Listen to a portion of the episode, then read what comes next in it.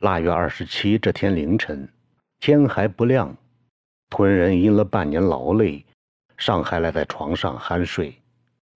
谁也没想到，镇派出所里那辆跑起来震山响的破三轮摩托车，轰轰隆隆的驶进村子，把林所长和上次前来勘察被盗现场的干警直接拖到了木琴屋后的酸枣家门前。俩人下了车。一个转悠在院墙四周，一个上前乒乒乓乓的使劲砸门。尚在昏睡的酸枣一个咕噜爬起来，隔着窗子大声问道：“哪个呀？这么早敲门，有事吗？”林所长也不搭腔，仍是使劲的砸门，推的整扇门板都开始晃悠起来。另一个干警干脆脱了棉大衣，摘了棉帽子，倒退了几步。弓起腰身，几个箭步窜上了不算太高的围墙，翻身进入了酸枣家的庭院里。他打开了门栓，又学身贴靠在了屋门口上，厉声叫道：“开门，快点开门！”酸枣老两口都被惊傻了，拥背坐在床上，动不得身，下不了地。酸枣还哆哆嗦嗦地问道：“是谁呀？这是要干啥吗？”此时。睡在外间的晚生一个机灵爬起来，脸色突变，他急三火四地登上裤子，套上棉袄，眼睛近乎绝望地四处寻找着可能逃跑的路径。屋内唯一可以逃脱的路径，只有被公安封堵死了的屋门，除非他能缩身变成老鼠，从老鼠洞里逃出去。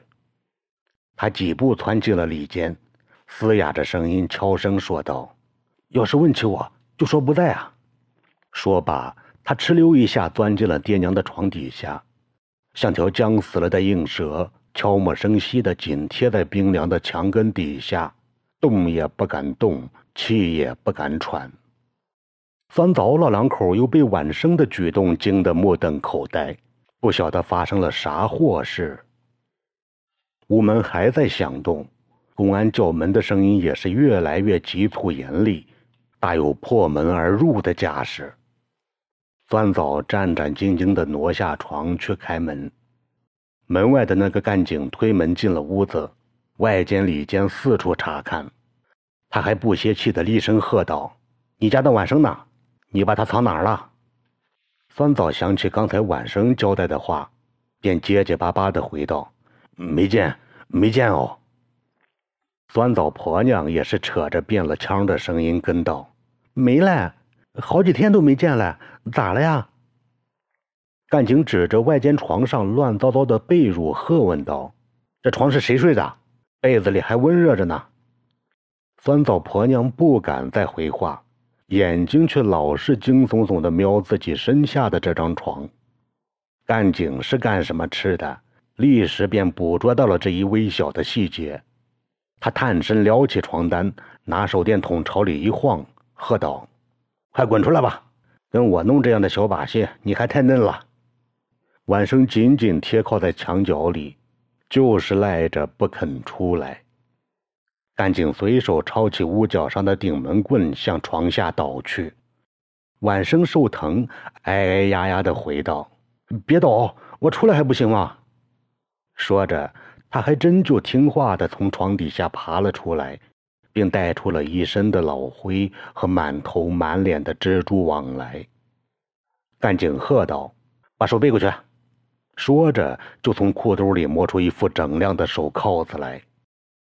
他还没来得及把铐子扣到晚生的手腕上，晚生猛然推开干警，把他推了个四仰八叉，自己则向门外没命的窜去。就听院子里扑通一声。随即又响起了晚生的一声惨叫。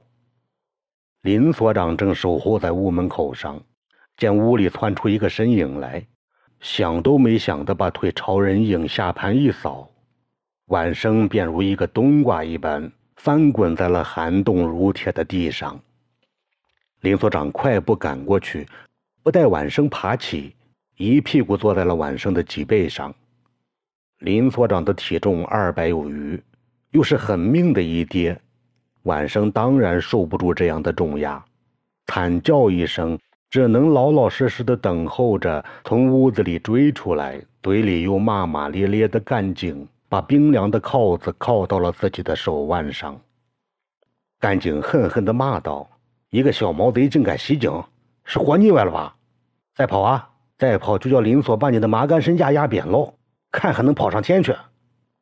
林所长费事的从晚生身上爬起来，拍打手上的土灰道：“就你凶话多！”还不把他弄车上去发动车子，废啥话呀？他又对赶出屋子、惊恐万状的酸枣道：“这个崽儿是你家的晚生吧？”酸枣呆傻的点头道：“是嘞，是嘞。崽儿犯啥法了？要逮他呀？”林所长回道：“犯啥法？犯大事了呢！他伙同几个毛崽子流窜作案，被人供出来了，要带回所里审问呢。”说罢，他转身出了院子。院外的摩托车已经发动起来，晚生被铐在了车斗子里，瑟瑟发抖。林所长跨上后座，拍拍驾驶摩托车的干警肩膀，三轮摩托车又轰轰隆隆地驶离了村子，朝出山的大路飞奔而去。望着远去的车影子，酸枣一屁股坐在了地上，愣呵呵的呆望着，好像他的真魂早已出窍离身。仅剩了一躯干瘪的空壳一般，婆娘衣衫不整的跑出了院子，对着远处摩托车响起的方向嚎啕大哭。她嘴里叫道：“来人哦，我家晚生被人捉去了，快救命啊！”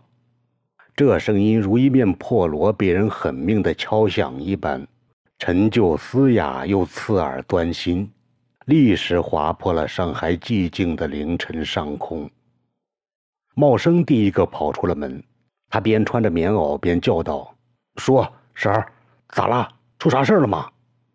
婆娘见了茂生，就如见到了救星一般，她上前死死抓住茂生的衣襟，就像抓住了晚生一般，大哭道：“大侄子，快救命哦！你弟叫公安给抓去了，刚离了村子，赶快撵还能撵上呢。”茂生一听是公安来人把晚生逮去了。心下更是吃惊，他问：“晚生犯啥王法了，引得公安来带人？”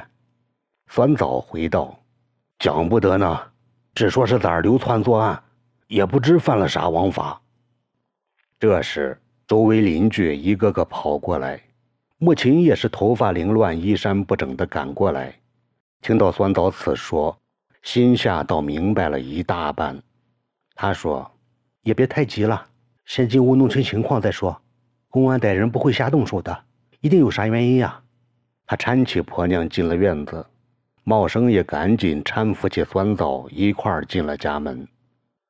婆娘一到屋子里，也顾不上接待穆琴了，扑通一声跪在了正堂墙上那幅灰暗的耶稣受难图前，嘴里捣鼓道：“主哎，都是我的错呢。”没把自家养的这头小羊羔子领到正路上去，我有罪呢。主哎，宽恕崽子吧，让我替他顶了罪吧。他就这么一遍一遍的念叨着，浑如穆琴等人没在身边一样。穆琴也不打扰他的念叨，只是追问酸枣到底出了啥事情。酸枣也是讲说不清，他前言不搭后语的讲述着刚刚发生的一切。却越讲越乱，穆琴等人听得稀里糊涂。穆琴说：“得赶紧去派出所里问问，到底犯了啥事。”这时，凤一家也闻讯赶过来，听穆琴此说，凤接道：“嫂子，这事还是我去跑一趟吧，你出面早了恐怕不好呢。等问明白了，咱再商议也不迟哦。”说罢，他也不待穆晴回话，急急地奔出了院子。